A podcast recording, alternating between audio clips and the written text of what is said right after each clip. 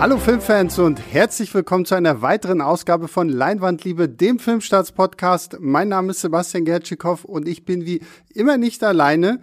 Mir zugeschaltet auf meinem Studio-Laptop hier ist äh, unser Björn Becher. Hallo Björn. Ja, hallo Sebastian. Und ähm, bevor wir heute einen ganz, ganz besonderen äh, Podcast beginnen, äh, will ich mich mal kurz bei den Leuten da draußen bedanken, die in letzter Zeit uns tatsächlich sehr viele E-Mails schicken an leinwandliebe.filmstarts.de und äh, ich wollte einfach nur sagen, das freut uns wirklich sehr und ganz besonders will ich mich an Arvid aus Frankfurt wenden, der uns eine sehr, sehr ausführliche E-Mail geschrieben hat. Und äh, Arvid, falls du das jetzt hörst, der Alone in the Dark Podcast, wo Christoph Petersen, unser äh, Chefkritiker, mit André Peschke über Spieleverfilmung redet, der kommt dieses Wochenende. Also der ist tatsächlich irgendwie bei uns in der Planung so ein bisschen untergegangen. Arvid hat uns darauf aufmerksam gemacht. Also Alone in the Dark kommt.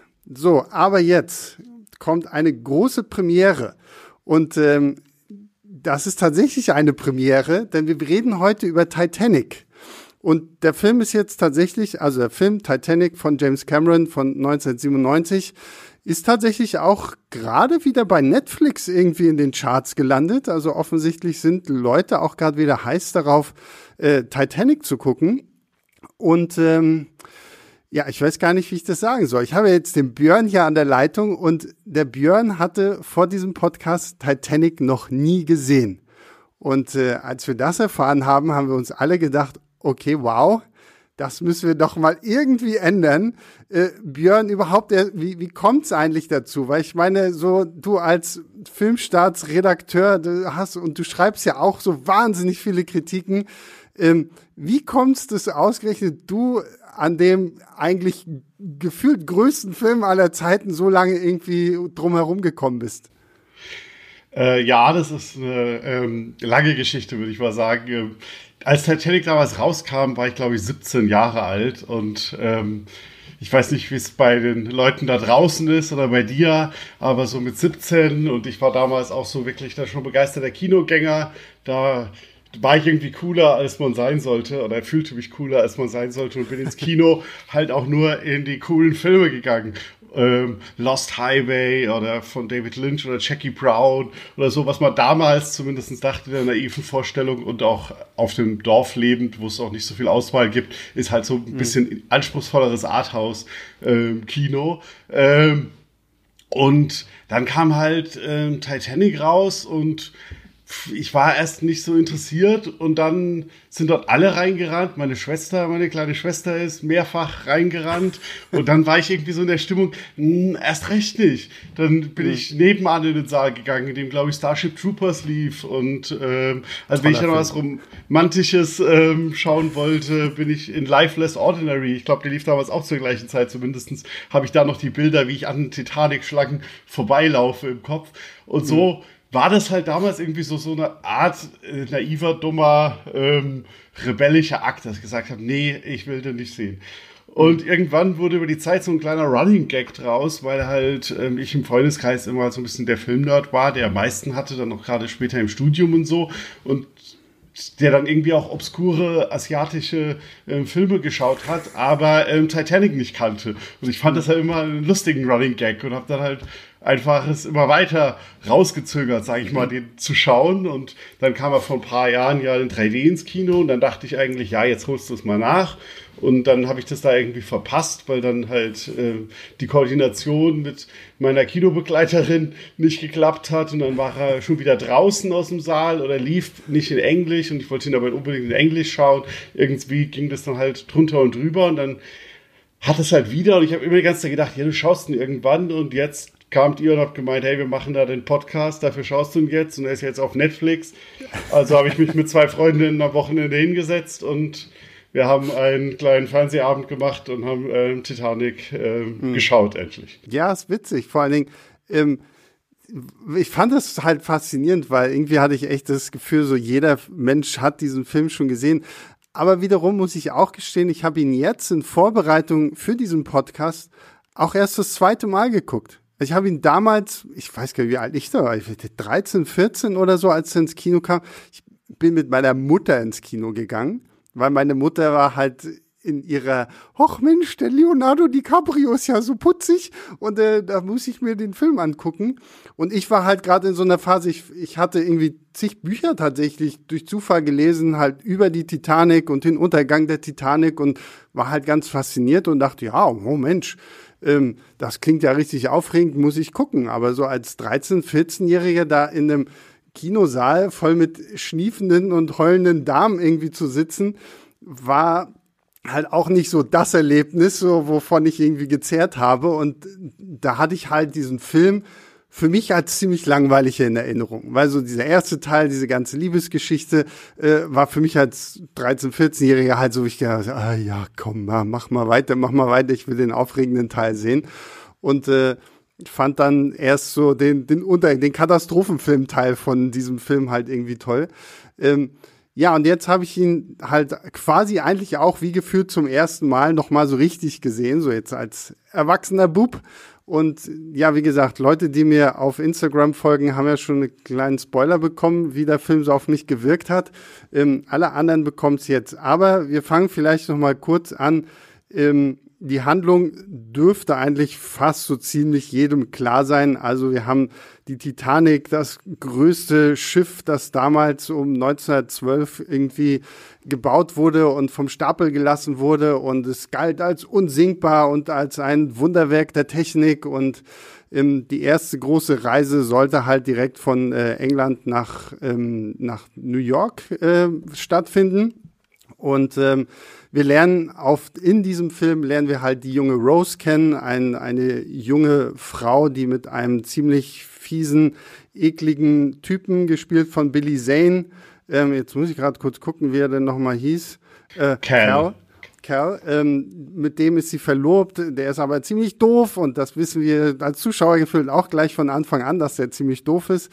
Und sie lernt halt auf diesem Schiff als sie sich äh, eigentlich von Bord äh, werfen möchte, lernt sie den jungen, aber sehr mittellosen Jack kennen, gespielt von äh, Leonardo DiCaprio. Und äh, so entfacht dann eine große Liebe, die Romeo und Julia mäßig auch noch die Grenzen zwischen Arm und Reich irgendwie überwindet und äh, dann natürlich alles äh, damit endet, dass die Titanic den Eisberg trifft und untergeht. So, Wobei, ja. ähm, also ich habe in meiner grenzenlosen Arroganz und so ja vorher ähm, gedacht, ich würde Titanic sowieso auch kennen. Also würde mich jetzt nicht so überraschen, der Film, weil ja. natürlich sind sehr, sehr viele Bilder aus diesem Film ikonisch und äh, die hat man natürlich dann auch schon hundertmal gesehen. Ähm, auch der Soundtrack natürlich. Meine Schwester hatte den auch auf VHS, also lief der bei uns mhm. zu Hause auch relativ oft, wo ich dann halt mal dann durchs Wohnzimmer gelaufen bin und mal fünf Minuten mitbekommen habe oder so. Ähm, aber ich war dann zum Beispiel völlig überrascht, wie umfangreich zum Beispiel die ganze Rahmenhandlung ist, die es noch gibt. Dieses, diese Schatzsucher, die halt ähm, diesen ähm, Diamanten ähm, suchen. Ja. Und die erste halbe Stunde spielt ja in der Gegenwart, also in der Zeit, in der der Film damals erschien, Ende der 90er. Und ähm, wo ich die ganze Zeit dachte, wann geht es denn jetzt auf die Titanic? Das hat äh, mich darüber überrascht, weil ich dachte, ich wusste, dass es eine Rahmenhandlung gibt, weil ich mhm. halt natürlich ähm, wusste, dass hier ähm, Gloria Stewart als alte Rose auch dann halt ähm, ähm, Oscar nominiert war, glaube ich. Ähm, und ähm, aber ich dachte, okay, die sitzt da jetzt im Schaukelstuhl und erzählt ein bisschen ähm, ihrer Enkelin eine Geschichte und das sind dann irgendwie zehn Minuten am Anfang, zehn Minuten am Ende. ähm, das hat mich dann doch sehr gewundert, dass da noch so eine richtige ausführliche Rahmenhandlung ist, die am Anfang ja eine halbe Stunde locker geht. Mhm. Oder 20 Minuten. Ja. ja.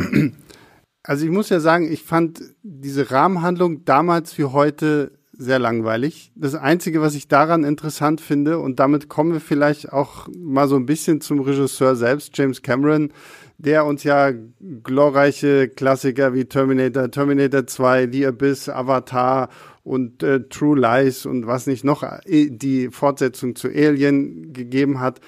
Und äh, James Cameron, wenn wir eins über ihn wissen, dann ist er ja ein Perfektionist und jemand, der die Technik wirklich an erste Stelle stellt eigentlich. Und ähm, was ich halt an dieser Rahmenhandlung damals wirklich sehr toll fand und ich auch jetzt immer noch toll finde, diese ganzen Aufnahmen, die wir vom Wrack der Titanic sehen, die hat er ja wirklich selbst gemacht. Also da gibt's ja dieses russische Forschungsschiff, die da mit diesen Tauchrobotern da das alles machen.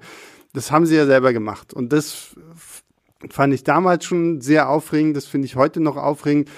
Aber generell fand ich, war mir diese ganze Rahmenhandlung mit, ah, diese Schatzsucher, die das äh, Herz des Meeres suchen oder das Herz des Ozeans äh, suchen, diesen sagenumwobenen Diamanten und äh, den halt auf der Titanic vermuten und dann wird irgendwie die alte Rose da angekarrt und kommt auch irgendwie mit Sack und Pack, so wo du denkst, so, okay, die soll dann nur auf dieses Schiff kommen. Ich habe sowieso nie verstanden, warum man diese alte Dame aufs Schiff holt, anstatt einfach zu ihr hinzufliegen oder also. Na, das ist so ja, sie will ja dahin, weil sie hat ja quasi eine Mission, die sie dann ganz ja, am Ende noch aber trotzdem erfüllt. irgendwie allein, dass es überhaupt durchgeht, so dass sie sagen, okay, wir verpulvern doch gerade eh schon so viel Forschungsgelder und jetzt äh, holen wir noch eine alte Dame mit äh, ihrem ganzen Hausrat und Ah, das fand ich immer ein bisschen anstrengend. Wie stehst du zu dieser ja, Rahmenhandlung? Ich, ich, muss da ein bisschen, also A ist hätte die nicht in dieser Ausführlichkeit für mich sein müssen, aber sonst muss ich ein bisschen widersprechen,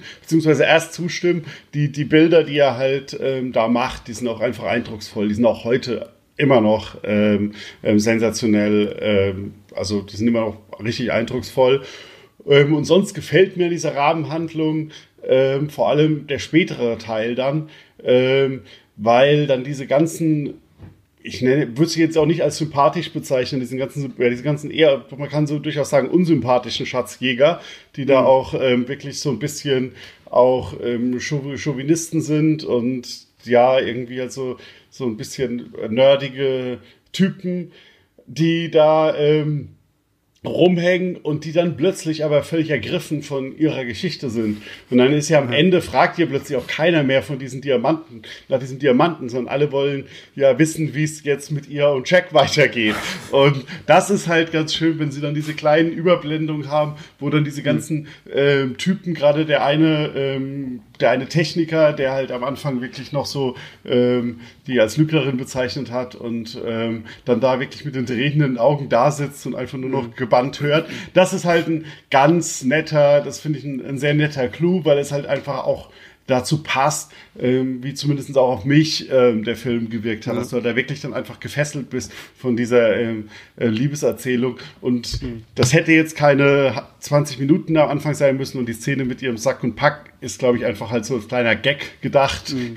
dass sie da kommt. Vielleicht soll es auch ein bisschen so ausdrücken, dass sie halt da einfach gleich mal zeigt, äh, dass sie bestimmt, in welchem Tempo und wie alles vorgeht und sie ja. müssen das halt alles so akzeptieren und auch so ein bisschen widerspiegeln. Und das ist, glaube ich, ganz interessante Lesart. Ich weiß nicht, ich habe jetzt auch mich nicht tiefer mit beschäftigt, aber ich würde fast sagen, dass so diese Bill Paxton-Figur, dieser Brock, ähm, so James Cameron selbst verkörpern soll, der halt mhm. auch einfach ein bisschen ähm, blind ist von seinem von seiner Obsession nach der Titanic, also der Brock ist es halt mehr nach dem Diamanten, während James Cameron es halt nach dem Schiff selbst war.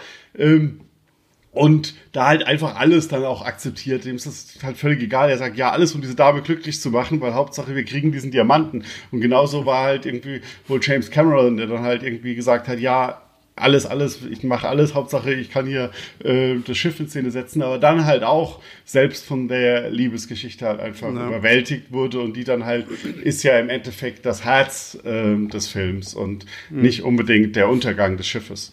Ja.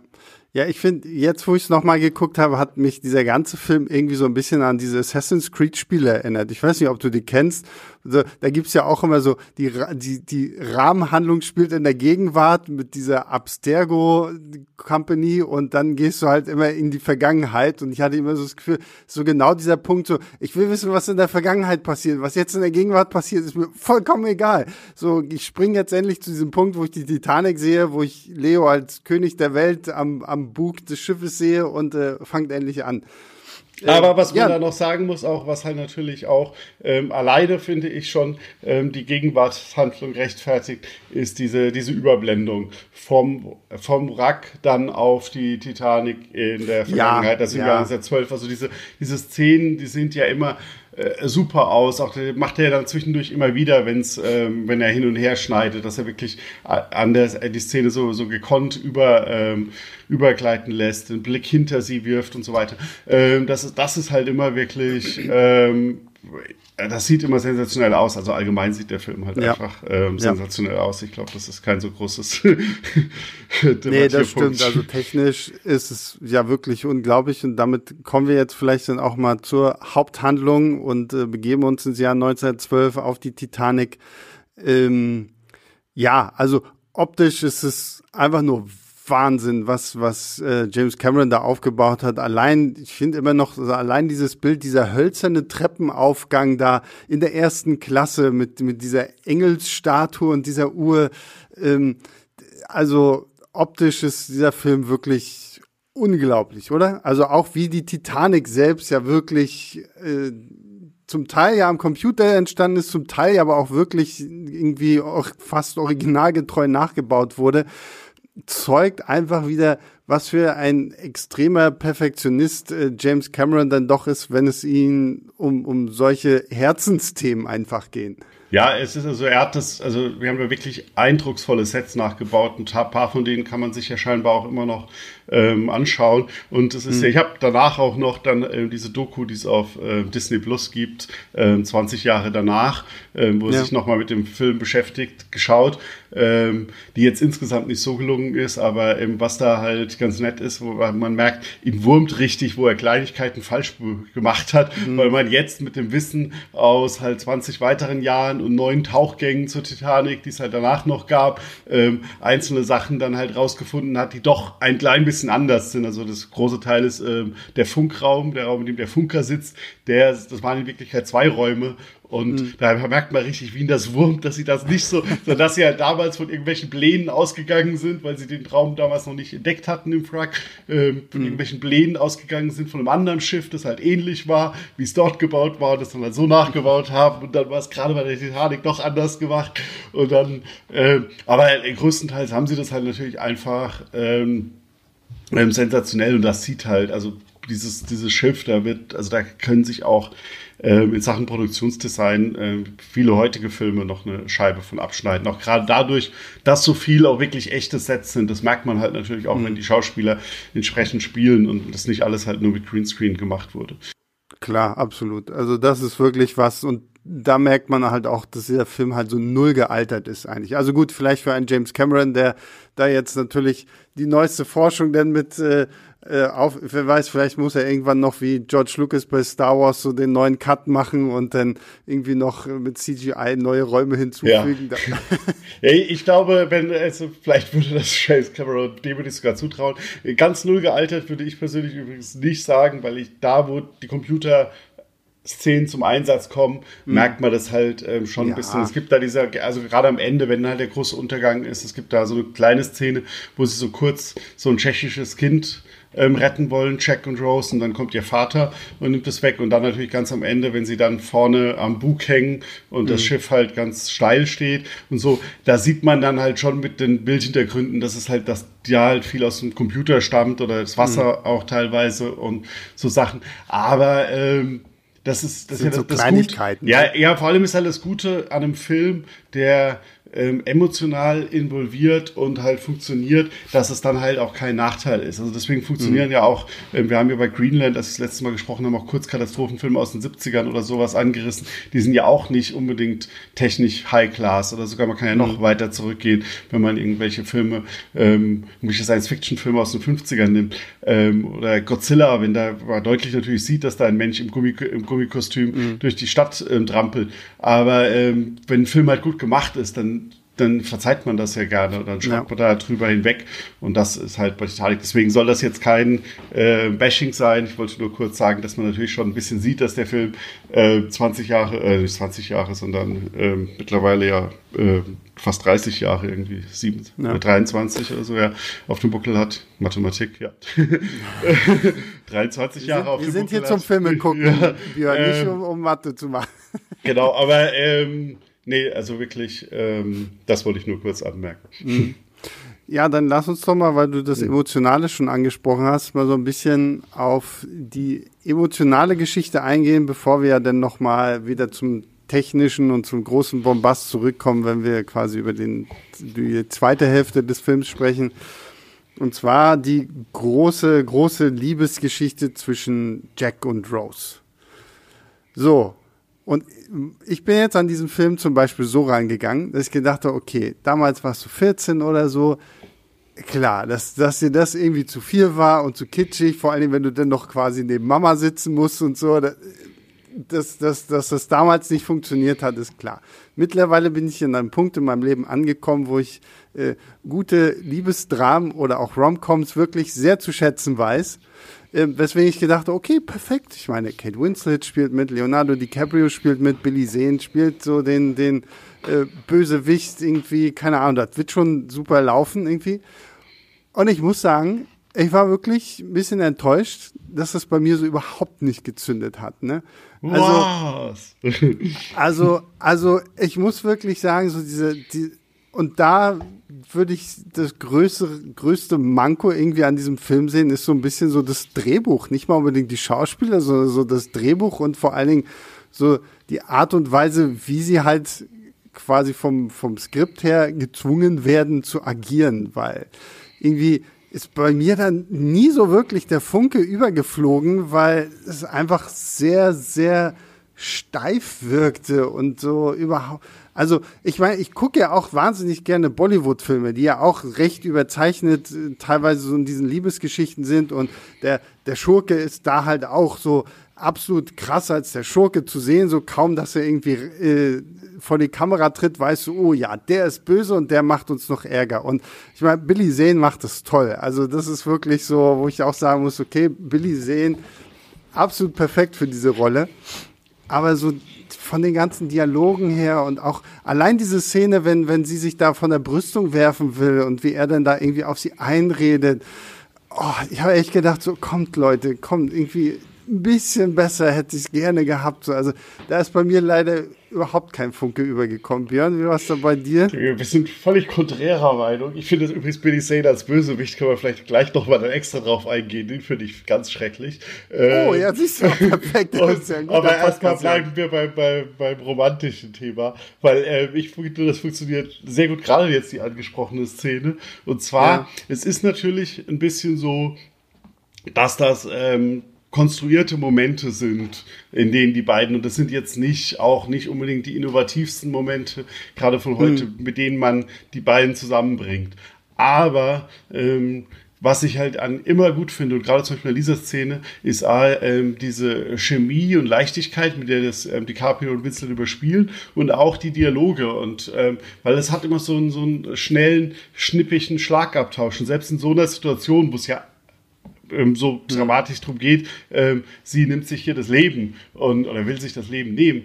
Und ähm, aber dann halt ähm, auch, dass er diese Szene halt ja gar nicht dramatisiert, sondern das dann halt wirklich so ganz gemütlich sich die ähm, Schuhe auszieht und sagt, ja, okay, dann muss ich halt auch hinterher springen, weil wir da halt jetzt Schicksalsgenossen ähm, sind und da ähm, zusammengehören und das gespielt wird. Und allgemein hat diese Film oft ähm, die äh, versteht er sehr kunstvoll, so diese die äh, abzuwartende dramatische ähm, Zuspitzung, da so ein bisschen zu unterlaufen dieser Liebesgeschichte, zum Beispiel die auch direkt im Anschluss an diese Szene äh, kommt ja dann wird verdächtigen ja die Schiffsleute, dass er sie vergewaltigen wollte oder so, weil ja, sie halt, genau. ja. ähm, weil, weil sie sie halt in der kompromittierenden Position, sag ich mal, vorfinden und so weiter. Und dann denkt man auch, ja, natürlich jetzt wird der in den Kerker geschmissen oder keine Ahnung was. Aber dann wird diese Szene halt auch wieder relativ schnell nonchalant aufgelöst. Die sagt, nee, hey, alles ein Missverständnis, der hat mich gerade mhm. gerettet. Ähm, zwar war, wissen alle, vor allem dieser Diener halt natürlich, dass es nicht alles so war, wie es, ähm,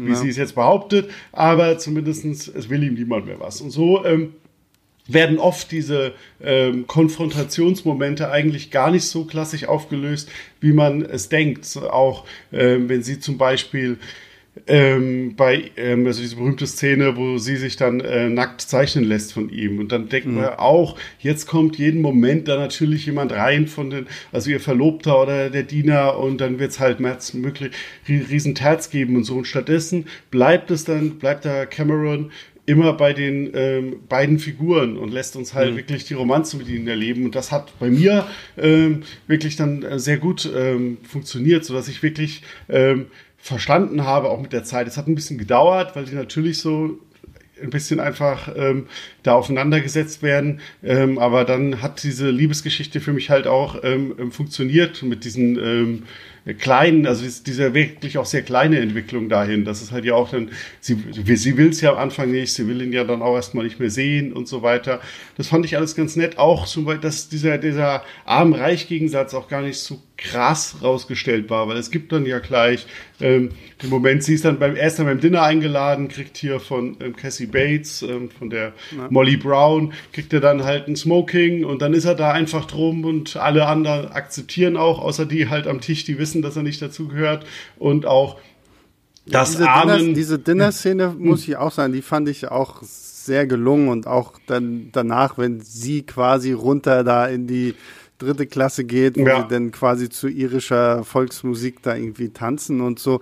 Aber und ich ärgere mich da auch echt gesagt wirklich so ein bisschen drüber, weil wie gesagt, ich gebe dir auch vollkommen recht, dass ähm, gerade äh, Winslet und DiCaprio haben ja auch wirklich eine gute Chemie und sie passen ja irgendwo auch wirklich schön zusammen, aber mir waren gerade diese Dialoge und gerade viele von diesen Szenen einfach auch so gestelzt und äh, haben irgendwie einfach nicht so dieses das rübergebracht, so was ich jetzt erwartet habe, dass ich den wirklich ernsthaft abgeglaubt habe, dass die sich ja mehr oder weniger innerhalb von wenigen Tagen da so Hals über Kopf ineinander verlieben. Ich meine, natürlich geht Cameron so wieder so in diese Klischee Szenen so, wenn, wenn, wenn Jack sie das erste Mal irgendwie vom Deck aus sieht und sofort so quasi, so hätte nur noch so ein, so ein, äh, so ein Twinkle in seinen Augen gefehlt und so ein Pling, so nach dem Motto so, ah ja, und die ist es jetzt so.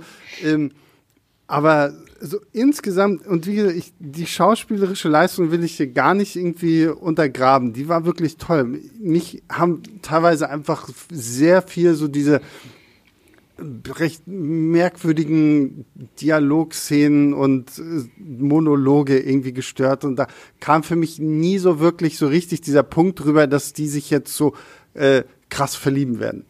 Ja, das halt, also es dauert auch ein bisschen und die Szene, die du jetzt ansprichst, mit dem sie, er sieht sie und weiß es quasi sofort, äh, die ist wirklich ein bisschen, aber die, die, die ist so ein bisschen genre-typisch und, mhm. ähm, und wie gesagt, es dauert ein bisschen, aber ich finde dann gerade und wie gesagt, ich finde auch immer den Austausch, auch die Gespräche mit zwischen den beiden, weil die auch immer so ein äh, so ein Drive, so ein bisschen so ein Witz haben, auch, auch ein bisschen schnippiger und schlagfertiger sind und die sich halt auch nicht so ähm, klassisch, sage ich mal, jetzt nur irgendwie umschmeicheln und irgendwie ja, ich möchte jetzt nicht umsülzen sagen, aber ich habe es jetzt gesagt, also, sondern halt wirklich da auch ähm, schön einfach sich schon kleine Schlagabtausche liefern. Mhm. Die sind halt, die, das finde ich immer gut. Und da ist zum Beispiel, weil du sagst, so gestellst und alles, das finde ich halt fast alle Szenen mit Billy Zane. Und er kann das auch nicht überspielen, weil er mhm. dann immer, der, der versucht das halt so richtig zwanghaft. Also es ist ganz, ganz schlimm. Es ist in dieser Szene, wo man zum ersten Mal den Diamanten sieht.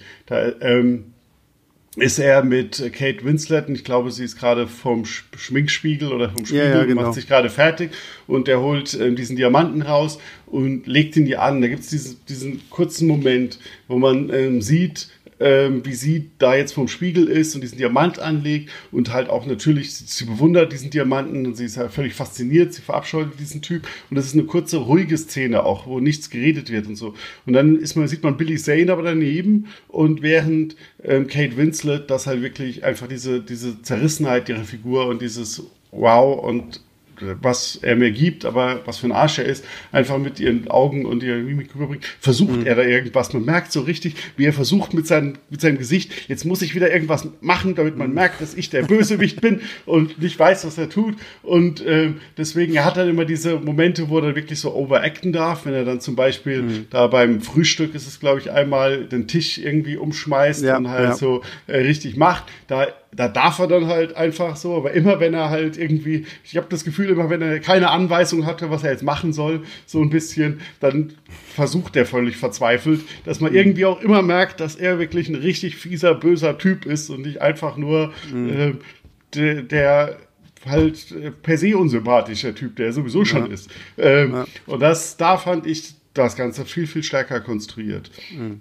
Ja, also ich finde auch, er ist wie so ein, wie so ein so ein, so ein, so ein Schurke aus so einem 20er Jahre Stummfilm irgendwie so, weil so von seinem ganzen Gehabe ist er ja auch irgendwie ständig immer nur am, am rumkotzen. Und das, das hat mich, was mich dann wiederum auch halt so ein bisschen gewundert hat, dafür, dass er uns ja von Anfang an als so extrem eifersüchtig und so extrem herrschsüchtig gezeigt wird, dass diese beiden es überhaupt schaffen, irgendwie eine freie Minute auf diesem Schiff zu haben, ist schon, ich hätte wirklich gedacht, so, also so ein Billy Zane-Charakter in echt hätte diesen komischen äh, Diener, Söldner, was auch immer er da die ganze Zeit mit, der hätte die, die 24 Stunden am Tag an der Backe von Kate Winslet, wenn sie da irgendwie auch nur sein Sichtfeld äh, verlässt.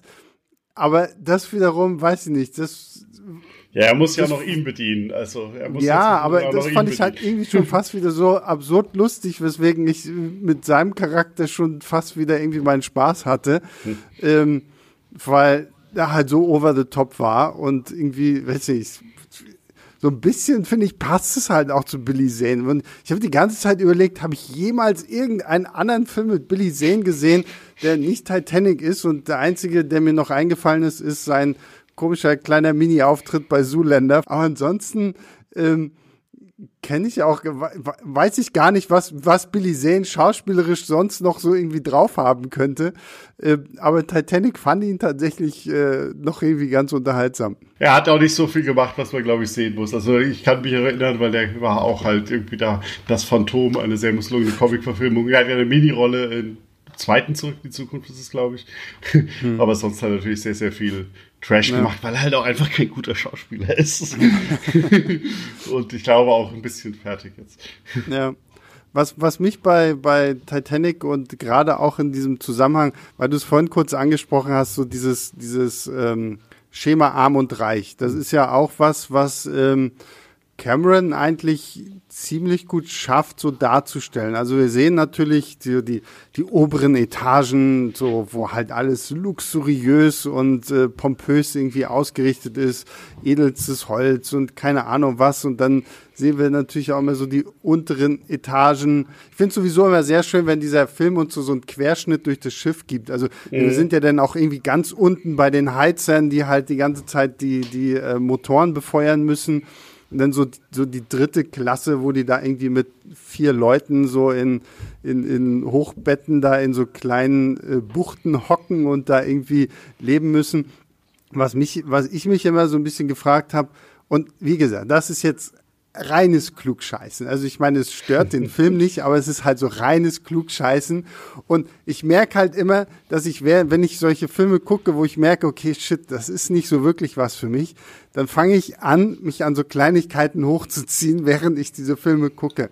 Und was ich zum Beispiel, was mich irgendwie immer gestört hat, ist die Tatsache, dass Jack, abgesehen von diesem einen Moment, wenn er halt wirklich von Kathy Bates Charakter Fine and Smoking irgendwie angezogen wird, dass Jack in seiner halt einfachen Arbeiterkleidung ständig ohne Probleme einfach durch die erste Klasse läuft, da irgendwie bei denen übers Deck läuft und keine Ahnung, wo ich mir denke, im Leben wäre er in der Realität nie auch nur in die Nähe dieser Holztreppe gekommen, in dem Aufzug, den er da hat. Und das finde ich so ein bisschen schade. Das wird, glaube ich, ein einziges Mal ist es im Film so, dass er tatsächlich Schwierigkeiten hat, irgendwo reinzukommen, weil die Leute ihm sagen, na, du gehörst hier garantiert nicht rein. Und ansonsten äh, kommt er halt irgendwie gefühlt immer irgendwo durch. Und äh, ich habe mir gedacht, ja, okay, komm, also wenigstens ein bisschen so, ja, ja, als Trickbetrüger, wenn er da irgendwie am Anfang auch beim Pokern da irgendwie die, die, die Tickets für die Titanic gewinnt. So, das finde ich hätte mir für seinen Charakter, glaube ich, einfach noch so ein bisschen mehr gegeben, wenn er sich einfach hier und da ein bisschen mehr in die erste Klasse hätte schummeln müssen, anstatt irgendwie gefühlt einfach immer da zu sein.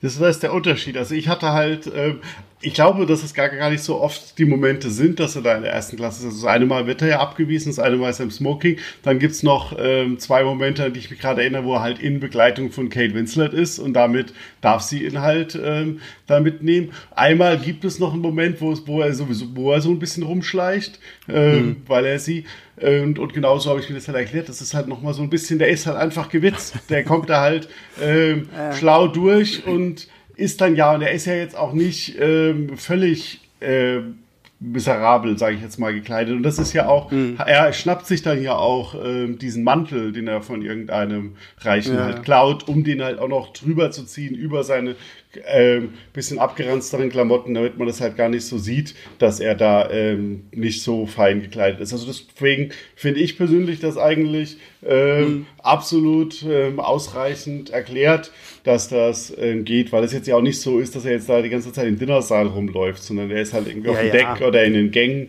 ähm, wo ich jetzt glaube, einfach, das ist mein Ding, ist jetzt auch ich bin jetzt natürlich auch kein Experte, dass halt in der Zeit einfach da auch niemand mit rechnet, dass die Leute sich nicht ähm, an die, die feste Ordnung halten und, sage ich mal, von ihrem Platz aufbegehren. Mhm. Und dass es das jetzt nicht so ist, dass da überall ähm, strengste Kontrollen sind, weil jeder genau guckt, gehört der wirklich hier hin, sondern die sagen einfach, die da unten der dritten Klasse, die bleiben da, weil das ist ihre dritte ja. Klasse. Und da finde ich zum Beispiel persönlich auch gut, dass das jetzt auch nicht übertrieben ähm, rausgestellt wird. Also die, die, die, dritte Klasse, das ist halt einfach, natürlich ist das günstiger oder so, aber das ist halt, sag ich mal, jetzt die normale ähm, Reise, ähm, look, mhm. der, der Reiseumstand damals, das sind dann halt, du musst halt im Zweifelsfall, weil du keine Einzelkabine dir leisten kannst, ist mit anderen Teilen, beziehungsweise sie müssten ja eigentlich mal, das sind ja scheinbar in der Kabine, die Leonardo DiCaprio und sein Freund ähm, bewohnen, das waren ja scheinbar vier schwedische Kumpel und sie haben halt zwei genau, davon beim ja. Pokern abgezogen. Also hatten die ja quasi eine Privatkabine. Es ist ja ähm, eine eigene. Und auch sonst ist das da unten ja alles auch in Ordnung, es ist ja alles auch ähm, einigermaßen mhm. sauber und so weiter. Ähm, und da habe ich zum Beispiel vorher in meiner Naivität oder Dings des Films, hätte ich gedacht, es ist wirklich, die sind da quasi, die sind da so halb unter Deck und müssen noch die Maschinen mit anwerfen oder so. ähm, ähm, Dings, aber nee, das ist ja, deswegen finde ich das, sondern es ist halt eher, wo er natürlich stark drauf geht, ist diese abgehobene Darstellung der Reichen, ja, ja. die da halt ihre äh, Bediensteten dabei haben, die ja dann ihre luxuriöse Frühstückssuite nochmal extra haben und mhm. sowieso die, die Räume, die sie haben, sind ja bis zum, also die sind ja riesig. Ähm, und dann auch, ähm, wenn sie da halt beim Dinner beisammen sitzen, sind die halt, was die halt für belangloses Zeug reden und wie oberflächlich die halt auch sind. Und mhm. genau in dem Moment, wo er dann im Smoking durchläuft, dann denken alle, oh, das, der muss irgendwie, der muss da irgendwie ein Vermögen mit irgendwelchen neuen Techniken oder sowas genau, gemacht haben. Ja. Der ist da jetzt, ähm, weil wir den ja nicht kennen, der hat ja keine Abstammung von irgendwie. Und der eine fragt ihn ja noch, ah, gehören Sie zu den Dawsons von Boston, glaube ich. Und er mhm. konnte das dann ja auch ganz charmant. Äh, ja, das, das ist so das dieser Kleider halt, machen Leute Moment, ja, ne? wo aber, einfach nochmal schön gezeigt wird, wie oberflächlich halt so diese reiche Gesellschaft halt wirklich so ist. Ne? Du musst einfach nur, so, für mich war es auch so ein bisschen so dieser Pretty Woman Moment, so wenn sie dann halt irgendwie in, in feinsten Kleidern plötzlich auf und auf einmal wird sie akzeptiert. So, so also einfach kann es denn gehen irgendwie. Ja, ne? ja was, was ich auch ähm, jetzt ähm, ähm, gar nicht vorher wusste oder so, sondern halt erst dann hinterher auch in dieser Doku kam das halt unter anderem, dass ja diese ganzen, ganz viele von diesen anderen Reichen, die da rumschwirren, sind ja alles reale Personen. Also man kriegt das halt einmal kurz mit, wenn da über so ein anderes Ehepaar äh, geredet wird, der erklärt sie ja und aber auch diese, äh, die Casey Bates spielt, diese Molly Brown genau. ist eine mhm. reale Person, die wird ja auch, da wird sie ja auch kurz eingeführt. Aber aber auch so, so ganz kleine Figuren, die irgendwie im Hintergrund nur rumlaufen oder die man am Ende beim Schiffsuntergang ähm, kurz sieht. Zum Beispiel so ein älteres Ehepaar, das da ja ähm, dann so gemeinsam im Bett liegt ähm, also, mhm. und nicht mit auf die Rettungsboote gegangen ist. Das sind dann halt wirklich auch so ähm, reale Personen, auf die James Cameron verweist und die dann halt die Leute auch erkennen, dass sie ja. ähm, ähm, sind. Ja. Was sich dann halt auch nochmal wieder so ein bisschen uns zurückbringt auf seine Detailversessenheit, dass er da halt zwar zwei fiktive Figuren oder drei mit dem, äh, dem ähm, eifersüchtigen äh, Verlobten ähm, in den Mittelpunkt stellt, aber außenrum dann halt alles mit ähm, echten Figuren bevölkert. Genau, ja, ja, ja. Mit echten. Ja. ja. Gut, ja, und hm. perfekt, dass du Detailversessenheit äh, schon erwähnst, weil dann würde ich sagen, kommen wir zum Katastrophenfilm-Teil von Titanic, weil das ist ja nun wirklich kein Spoiler, deswegen habe ich auch dieses Mal nirgendwo eine Spoilerwarnung irgendwie rangesetzt, weil ähm, die Titanic geht unter. Das sollte hoffentlich jedem klar sein, wenn er sich diesen Film anguckt. Ähm, und hier geht's ja dann los. Ich weiß noch, als der Film damals, äh, kurz bevor der in die Kinos kam, gab's ja dann so diese ganzen Aufnahmen vom, vom Set, so, die haben ja riesige äh, Wassercontainer da irgendwie aufgebaut, um da halt wirklich mit Hydraulikpumpen und was weiß ich nicht alles äh, Teile des Sets halt wirklich umzudrehen und zu kippen und irgendwie diesen Untergang halt wirklich so originalgetreu wie möglich wirken zu lassen. Und ähm, hier bin ich jetzt mal auch gespannt, Björn, weil wir sind uns ja jetzt schon so, so, so unterschiedlich, was ähm, die Story angeht. Und da bin ich jetzt wirklich gespannt, wie du das siehst, weil mein Problem war so ein bisschen, ähm, dieser zweite Teil, diese, diese, diese, un, dieser Untergangsprozess, ähm, war für mich noch emotionsloser, ehrlich gesagt, als dieser erste Teil mit der, mit der Story rund um Jack und Rose, weil ich irgendwie immer so ein bisschen das Gefühl hatte, okay, wenn es jetzt um diese, ähm, wenn es jetzt um den Untergang geht, verliert Cameron in meinen Augen seine beiden Charaktere so ein bisschen aus den Augen und konzentriert sich halt viel mehr auf diese ganzen kleinen Details und halt wirklich so auf das rein technische des Untergangs an sich und ich meine, es ist ja auch Wahnsinn, wie, mit wie vielen Statisten da dann irgendwie gearbeitet wird und wie, wie viele Leute da dann halt wirklich involviert sind. Es ist großer. Es hat schon, finde ich, fast was Dokumentarisches an sich, wenn dann halt wirklich in Titanic der Untergang beginnt. Ähm, aber zu dem Zeitpunkt verlieren mich, verliert mich diese Geschichte von Jack und Rose komplett, weil sie für mich einfach nur noch so ein, so ein Hintergrundrauschen werden für diese sehr viel größeren Ereignisse. Ja, also es ist ähm, auch für mich der uninteressantere Teil ähm, des Films und ähm, ich, ich, teile hier jetzt einen, einen, großen Teil deiner Kritik. Also es ist halt ähm, so schon, also es ist schon so, dass ähm, Cameron da sehr viel dann Nebengeschichten außenrum einfach erzählt. Ja. So, wir haben dann halt den Schiffs Erbauer, ähm, den Viktor Gaber spielt, der dann da steht und einfach ähm, sehen muss, dass halt sein Schiff untergeht. Man hat die Kapelle, die halt immer wieder ähm, eingebaut genau, wird, ja. dass die weiterspielt. Die ganzen Dramen, die sich an diesen Rettungsbooten abspielen, mit auch ähm, einem, äh, einem ähm, Schiffsmitarbeiter, der einen Menschen dann sogar erschießt und so. Ja. Und ähm, auch das Geschacher, wer kommt rein in die Rettungsboote. Also er erzählt halt so unglaublich viel, dass natürlich dass Jack und Rose zwischenzeitlich ähm, da verloren gehen. Dazu sind sie auch noch eine ganze Weile getrennt des, ähm, des mhm. Untergangteils. Sie muss ihn ja erstmal wieder finden. Ähm, und ähm, da, da ist es schon so, dass das jetzt von, von der rein emotionalen Kraft auch ähm, für mich auch schwächer war. Was aber halt, ich finde es halt einfach beeindruckend, diesen, diesen ganzen Ja, Vergang. natürlich, absolut. Das, das ja. hat mich halt ähm, gehalten, das halt überwältigend. Auch diese ganzen kleinen Dramen, die sich halt abspielen. Ich habe ja vorhin schon gesagt, dieses Ehepaar, das dann ähm, da ist, auch wie unterschiedlich halt die Menschen dann halt damit umgehen. Die einen mhm. beten dann noch, versammeln sich um den Priester, andere klammern sich irgendwie ran, andere kämpfen mit Kratzen und Klauen, um zu überleben, andere akzeptieren ihr Schicksal ähm, mhm.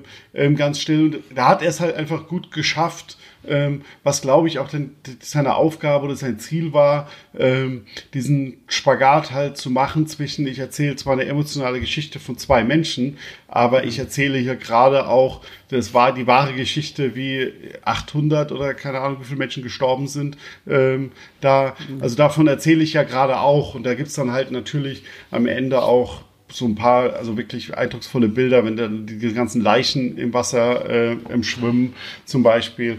Ähm, und das hat dann halt, ähm, für mich war das halt wiederum ähm, immer zwischendrin so mitreißen und auch in der Jack Rose Geschichte gibt es so kleine Etappen, wenn sie dann halt ähm, zum Beispiel ihn findet und der ist dann halt mit Handschellen ja an so ein Heizungsrohr gekettet und sie muss dann halt einen Weg finden und dann ja. irrt sie dadurch diese Gänge und das ist auch sensationell toll gefilmt. Da hätte ich den Film gerne in 3D dann im Kino bei der Wiederaufführung mhm. gesehen, wie die Kamera dann hinter ihr hergeht und sie geht durch diese engen Gänge und das Wasser steigt. Das hat ja auch schon so ein bisschen Horrorfilm-Ästhetik. Ähm, und das sind dann einfach Sachen, da, da kann ich mich dann halt ähm, genug dran ergötzen, aber es ist definitiv von den beiden mhm. Filmhälften ja. ähm, der interessantere Teil. Und was ich auch, was dann wieder James Camerons Perfektion oder so ist, ähm, er hat ja ähm, angeblich ist ähm, der Mittelteil des Films ähm, hatte ich irgendwie gehört, ähm, ist genauso lang auf die Minute, also der, der Teil, ähm, die Geschichte in der Vergangenheit, angeblich genauso lang auf die Minute, wie der Untergang der Titanic gedauert hat oder so. Und dann okay. äh, weiß ich jetzt nicht, ob es stimmt. Ich habe das nur gehört, dass er das angeblich gemacht hat, dass er das genauso lang äh, gemacht hat. Ähm, was dann halt auch wieder was Absurdes wäre, wo dann halt vielleicht auch nochmal irgendwie gedacht habe, okay, jetzt muss ich hier nochmal einen kurzen Streit um ein Rettungsboot einbauen, weil ich brauche ja noch drei Minuten ja. Handlungszeit, um das, das zu erreichen oder so. Äh, ich weiß nicht, was so war, aber äh, es, ist, es ist extrem viel. Wie gesagt, ich verstehe da auch, weil es wäre, glaube ich, auch ähm, nicht richtig gewesen, das dann nur bei diesen zwei Figuren zu erzählen und halt nicht diese ganzen einfach Nein, äh, ja. hunderten Schicksale, die halt einfach passieren von ja. Menschen, die sich sowohl, die sich retten, als auch Menschen, die sich nicht retten können oder auch nicht retten wollen, weil sie halt ihr, ihr mhm. Schicksal ähm, akzeptieren. Ähm, das nicht auch ähm, darzustellen. Das ist dann auch ungemein schwierig und ich finde, dass es im Endeffekt gut gelungen ist, mhm. auch wenn ich ähm, zustimme, dass es halt ein bisschen der unterste Teil ist und man da nicht mehr so emotional mit äh, Jack und Rose mitfiebert, auch weil zumindest ein Teil, am Ende ist es dann wieder, dann geht es ja wieder sehr um sie, also wenn sie dann halt oben am Bug hängen und wenn es dann ja. runtergeht, dann bleibt er wieder ähm, stärker bei ihnen. Ähm, aber so mittendrin verliert er da mhm. die beiden durchaus ein bisschen aus dem Fokus. Also ja. ganz kurz, es sind tatsächlich über 1500 Leute gewesen, die da ihr oh. Leben verloren haben. Ähm, ah, 800 das, haben sich, glaube ich, gerettet dann oder so. Ja, ja, ja genau. So Und ähm, ja. was ich da zum Beispiel interessant finde, weil du gerade auch den, den ähm, ja, ich weiß gar nicht, Architekten des Schiffes erwähntest, ähm, da gibt's eine tolle Szene und das ist auch so, da merkst du so ein bisschen, okay, wie, wie ähm, James Cameron schon im Film quasi das Unheil eigentlich andeutet, weil es gibt doch diese eine Szene, wo dieser der, der Schiffsbauer da ähm, die Leute so ein bisschen rumführt und mhm. Rose und ihrem Verlobten doch dann das auch zeigt und mhm. dann fragt sie ihn ja auch direkt, ähm, so, Mensch, sind das nicht ein bisschen wenig äh, Rettungsboote und so? Ich habe das, das gerade ja in meinem Kopf durchgerechnet. und, ja. und das sind und das sind ja irgendwie so, das ist ja so einer der größten Punkte, so dass es halt einfach auch wirklich viel zu wenig äh, Rettungsboote gegeben hat für die Anzahl von Menschen, die halt irgendwie auf diesem Schiff waren und da das finde ich halt auch, äh, da finde ich den Film halt so äh, sehr interessant halt allein vom, vom faktischen her. Und deswegen meine ich, dass es halt wirklich fast so wirkt wie so eine Dokumentation, weil du lernst dann halt auch wirklich, okay, dass sie diese, diese Schottenabdichtung, die ist halt nur bis zu einem bestimmten, ich weiß gar nicht, sagt man bei einem Schiff auch Stockwerk, äh, bis zu einem bestimmten Stockwerk halt gewesen. Und wenn es halt das Wasser darüber ging, ja, dann war sowieso alles zu spät so. Und ähm, das finde ich halt spannend, wie, wie Cameron da so diese ganzen Sachen äh, einbaut, die halt wirklich, wenn man sich so ein bisschen damit auskennt, so wie das halt wirklich war. Ja. Auch dass dieser Ausguck, dass sie nicht, dass sie keine Scheinwerfer hatten, dass sie kein Fernglas hatten und sowas alles. Das sind so diese ganzen kleinen Punkte, die Cameron, finde ich, ganz gut in den Film einbaut, um dir einfach zu zeigen, okay, ähm, wenn einfach andere äh, äh, Sachen da gewesen wären, dann hätte dieses äh, Unglück nicht so dramatisch enden müssen, wie es am Ende geendet ist. Ne? Und ja, dann hätte man. Äh, also er hat da ja auch so ein bisschen schon, also er macht es wenig subtil, sage ich mal, aber er hat da schon so, so glaube ich, auch so ein bisschen einen Lehranspruch, weil er das halt natürlich mhm. diese Szenen einbaut. Auch, also du hast ja schon erwähnt, äh, wie der Thomas Andrews der Rose erzählt, ähm, dass es zu wenig Rettungsboote gibt. Du hast halt auch diesen geldgierigen ähm, Räder, dem, der halt, genau, der ja, ja dann ähm, scheinbar entschieden hat, dass nee, die Rettungsboote lassen wir mal lieber weg, dass die Arsch ähm, sieht es nicht so schön aus, wenn da nochmal Boote rumhängen. Ja. Ähm, und äh, das kostet ja auch Geld. Ähm, du hast dann ja auch aus in der Gegenwartshandlung noch mal kurz die Erklärung, wenn da äh, zwei von den Männern da kurz ähm, sagen, ja, der Captain hatte auch gar keine Chance, selbst als er einen Eisberg gesehen hat, weil dieses Schiff sich halt einfach viel, viel schwerfälliger bewegt als alle Schiffe, die er vorher ja. gefahren ist, weil es halt riesiger ist. Deswegen, selbst wenn sie sofort das, das, das Lenkemanöver eingeleitet haben, hätten sie es halt nicht. Das hat, also die Erzählung hast du ja schon mit. Ich fand übrigens interessant an der Doku, da haben sie getestet, ob man, ähm, wie schnell man brauchte, die Rettungsboote runterzulassen und ob mehr Rettungsboote überhaupt was geholfen hätten. Und da sind sie ja. zum Schluss gekommen, dass mehr Rettungsboote auch nichts geholfen hätten, weil die Zeit einfach nicht gereicht hätte, um die ins Wasser zu lassen, weil die ja alle dann übereinander gestapelt werden. Du hättest ja immer mhm. erst eins runterlassen müssen, bevor du das nächste hättest. Und das zeigen sie im Film ja auch kurz am Ende, dass die dann halt ja. schon so aufeinander draufzufallen drohen, weil natürlich jetzt das Ende, jetzt müssen wir das letzte noch runterbringen und sie bringen dann ja auch zwei Boote mhm. gar nicht mehr ins Wasser. Ähm, ja, und vor allen Dingen, was man da ja auch hm. sieht, dass sie es halt händisch machen mussten. Ja. Ne? Also es war ja keine. Ja, sie schneiden mit den kleinen Messern diese dicken Seile auch. Ja, genau. Und äh, dass er halt wirklich einfach äh, die Schiffsbesatzung die Seile mhm. in der Hand hielt und das dann halt per Flaschenzug ja. diese Boote runter. Und natürlich äh, befüllst du denn die Boote auch nicht so doll, weil wenn da nur irgendwie irgendwie fünf, sechs Leute hast, die das Boot runterlassen können, dann das Ding in Sekunden schneller einfach nach unten und die Leute sind auch tot. So. Also ja, das ist, das fand ich auch ganz. Also, also ich finde, er, er schafft da ganz gut auch ein Bild noch nebenbei zu erzählen von dieser riesen Fehlkalkulation. Wie gesagt, nicht ganz subtil. Es wird ja auch keine Ahnung, wie oft ja, ja. im Film am Anfang gesagt wird, dass dieses Boot wirklich unsinkbar ist und das nicht passieren kann. Es dürfen mindestens fünf verschiedene Figuren, glaube ich, einfach mal sagen, dass das so wäre.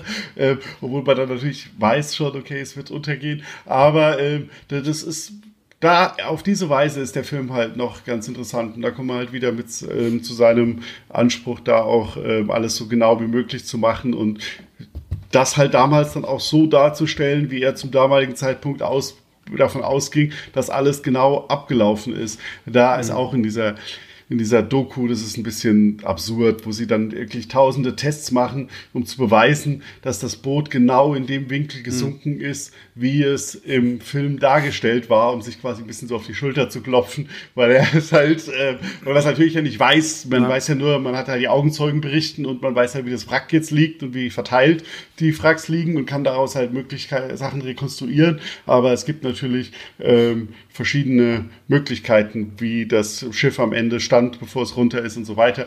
Und da machen sie dann auch, also, aber da sieht man mhm. schon seine bisschen Besessenheit, dass natürlich auch das zu 100 Prozent nach Möglichkeit äh, äh, stimmen muss und das Schiff so in dem Winkel gestanden haben muss, das letzte Stück und dann äh, in der Zeit runter ist. Na, da gibt's doch, hm. gibt's doch auch nochmal in der, in der, in, in der Rahmenhandlung gibt's doch ganz zum Anfang auch diesen einen Typen da auf dem Forschungsschiff, der doch ja, auch genau, nochmal diese ja. Simulation mhm. genau zeigt und uns quasi auch nochmal erklärt, so, ja, und dann stand mhm. es fast senkrecht im Wasser und poppte dann nochmal hoch ja. und dann ist es umgekippt und dann ist es der, die, die, der hintere Teil erst gesunken und so. Mhm. Und ja, ja, da merkt man halt wirklich so den Perfektionisten Cameron, der halt wirklich alles so originalgetreu wie möglich machen will.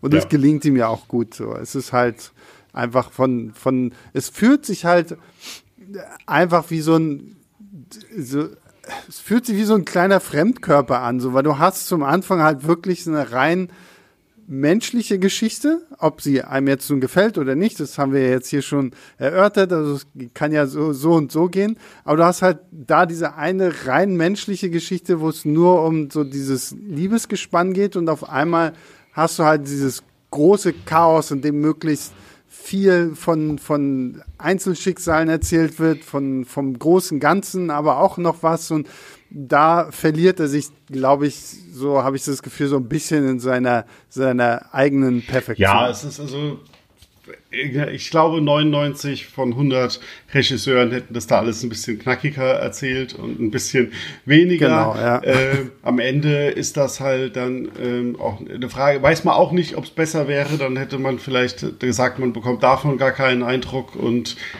man weiß, also man kennt die andere Version ja nicht, wie die dann mhm. aussah.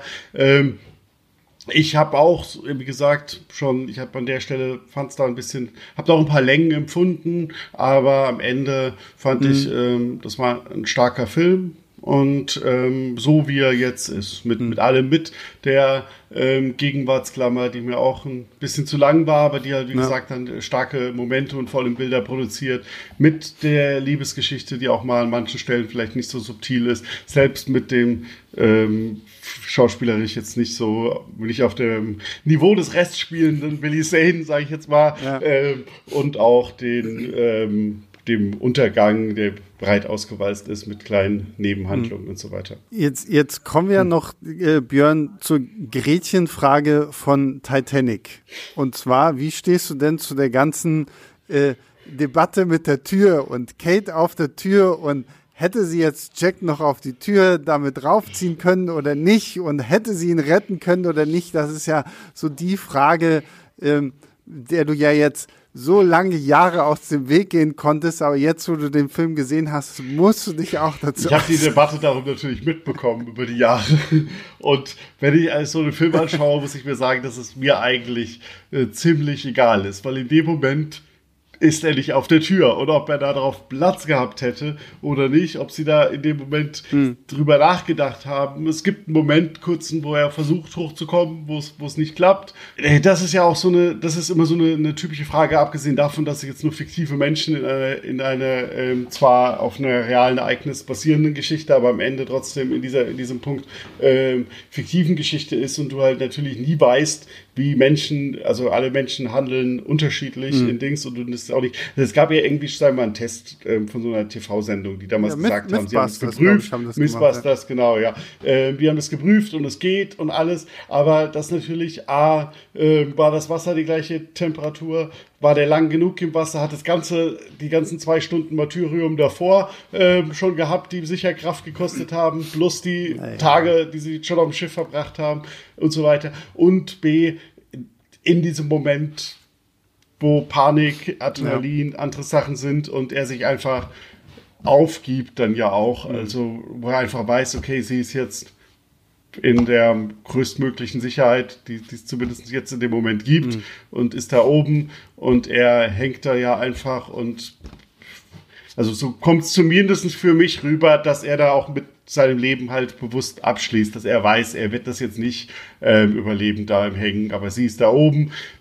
Zumindest ist die Chance relativ mhm. gut, dass sie überlebt. Und das hat er ja auch vorher schon versucht. Er hat sie ja äh, eigentlich versucht, in eins der Rettungsboote reinzubringen. Und ähm, sie hat, ist dann jetzt zurückgesprungen.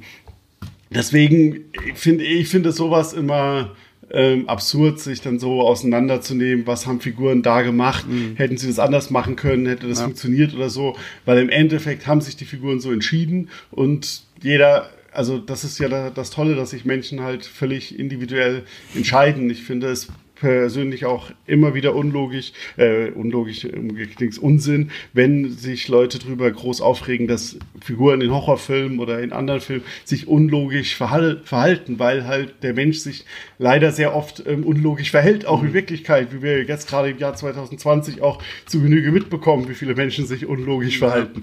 Ähm, deswegen ähm, finde ich so Sachen dann immer sehr komische Diskussionen. Ja, na, ich, also ich finde es, in dem Fall finde ich es halt witzig so, dass dann auch wirklich so, so Mythbusters dann kommen und sagen, oh, wir testen das jetzt natürlich, aber klar, ich meine, so in der Panik der Situation und so würdest du wahrscheinlich auch nicht dran denken, dass du da noch irgendwie raufkommst und so. Und so für die Erzählung des Films passt es, finde ich, auch einfach besser zu dem, wie man uns Jack halt präsentiert hat. Allein mit dieser ersten Szene, wenn er sagt, na okay, wenn du springst, dann springe ich auch so. Also da, da ist er einfach so wirklich so der strahlende Held, der das Wohl von seiner Rose halt über das eigene stellt und es passt halt. Also ich weiß auch nicht, ob es irgendwie jetzt den Film groß besser gemacht hätte, wenn sie irgendwie beide auf diesem Ding gewesen wären und wir irgendwie noch das große Happy End gehabt hätten. Also wäre vielleicht auch nicht so die, das, das beste Ende für den Film gewesen. Von daher finde ich es auch vollkommen okay, dass er jetzt halt es nicht auf die Tür geschafft hat und ähm, kann gut damit leben. Ja, dann äh, würde ich sagen. Ja, was wäre das auch für eine weitere Handlung gewesen, wenn er dann plötzlich am Ende auch noch aus dem Helikopter ausgestiegen wäre und gesagt hätte, ich habe gerade gewartet. Ja, genau. Ich, hab, ich, habe, ich habe zwei Stunden im Helikopter gesessen, weil mein Rollator nicht aufgegangen ist und jetzt komme ich denn hier raus. Ähm, ja gut, dann vielleicht Björn, ein kurzes äh, Fazit von dir und weiß nicht, was würdest du dem Film dann so wertungstechnisch geben? Ja, also ich glaube, dass ich ähm, sehr gut dargelegt habe, oder ausführlich zumindestens, wie ich den Film finde. Mhm. Es ist ähm, für mich ein Film, der wirklich von seinen äh, beiden Hauptdarstellerinnen und dem dem Eindruck, der eindrucksvollen Bebilderung und Umsetzung, also von Kamera über Produktionsdesign, auch mhm. Sound, da haben wir noch gar nicht drüber geredet, auch sensationell, immer ähm, einfach wirklich ähm, stark gemacht ist und seine kleinen Schwächen hat, seine kleinen Längen hat und insgesamt würde ich, oder würde ich nicht sagen, gebe ich dem ähm, vier Sterne. Hm, ja, okay. Ja gut, ich habe es ja, wie gehabt, wir haben ja jetzt auch lange drüber gesprochen. Ich schwanke zwischen zweieinhalb und drei, muss ich ganz ehrlich sagen. Also wie gesagt, so jetzt gerade beim zweiten Mal gucken, beim beziehungsweise beim ersten Mal so richtig bewusst gucken, mir doch einfach so viele Sachen aufgefallen, wo ich gesagt okay, diese, dieses über drei Stunden Epos äh, würde ich jetzt nicht zwingend wirklich jemandem weiterempfehlen. So, es ist natürlich ein toller Film, der gerade vom, wie du schon gesagt hast, vom, vom technischen her, vom Produktionsdesign ähm, grandios ist, aber wie gesagt, ich sehe viele Schwächen auch in Sachen des Drehbuchs und ähm, deswegen halt für mich diese Wertung.